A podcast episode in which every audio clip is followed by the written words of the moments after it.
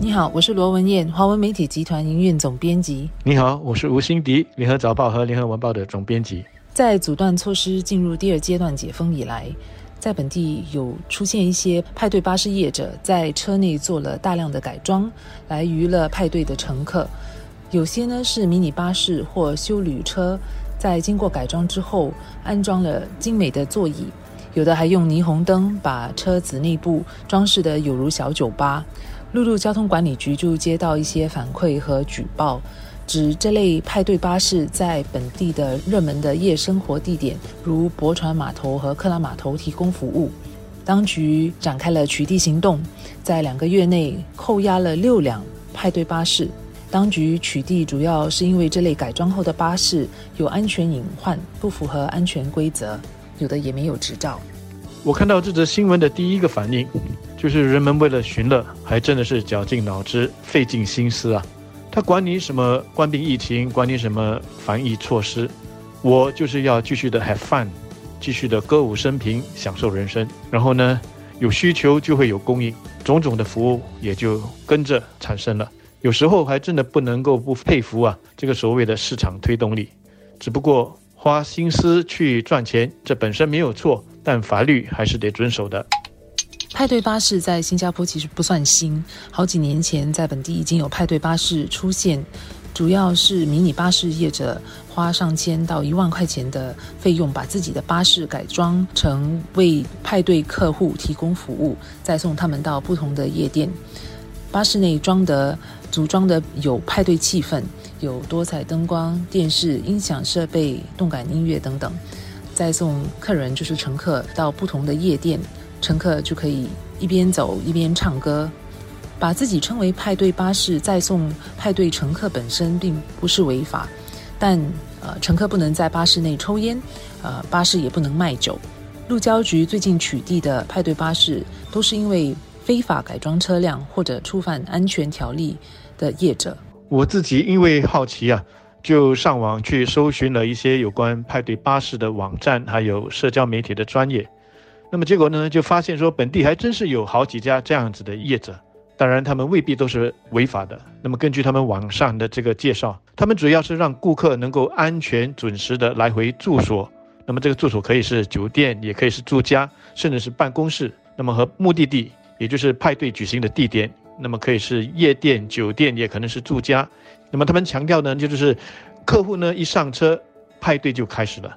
因为车上会有音乐，会有灯光，会有装饰，让你的心情完全的放松。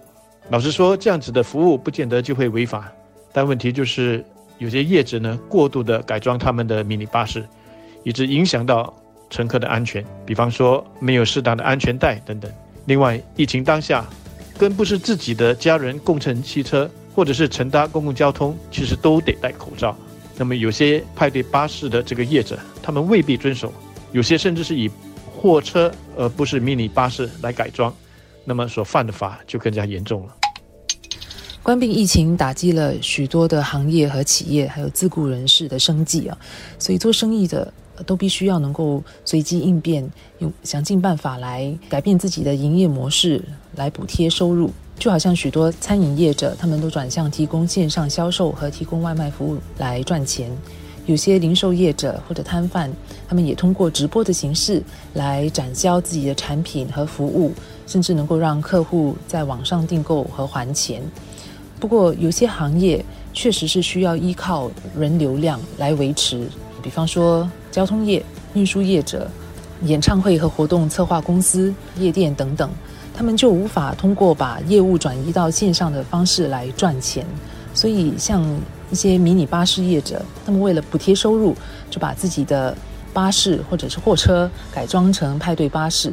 这类的创意是值得欣赏的。但是在有创意之际，更重要的是要确保自己的新的业务模式是合法的，还有能够保障客户的安全。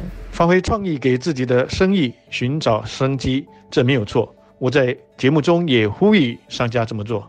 但是创意得在法律许可的情况之下来发挥啊。我记得就有报道说，一些餐饮业者过了晚上十点半，为了要留住顾客在他的店里消费，他们就把酒装进了茶壶还是汽水饮料的瓶罐当中，这样的创意就很要不得了。最近呢，因为疫情相对稳定，有不少人就很希望政府能够进一步的放宽堂食的人数限制。我自己也很殷切的等待这一天的到来，但是政府却是很保守的，以安全为先。我觉得那些太过有创意、一直想方设法要绕开这些安全措施的业主，要负起很大的责任。当局想必就是因为担心，如果进一步的放宽，违规的业者会更多。那么，当局最近在执法上进一步的抓紧。对那些初犯者，不再先给警告，而是直接开罚，轻的呢是处罚款，重的呢就命令他们暂停营业。我希望能够起到警示作用。但我相信新加坡还是有足够的空间，让有创意的生意人啊发挥创意啊，找出新的营业模式和收入来源。新加坡国小人多，现在人们都无法出国，呃，闷在岛国里。加上许多人都居家办公，平时少了跟同事们的交流和接触，相信国人是需要不断的找新的乐子或者是娱乐消闲的方式。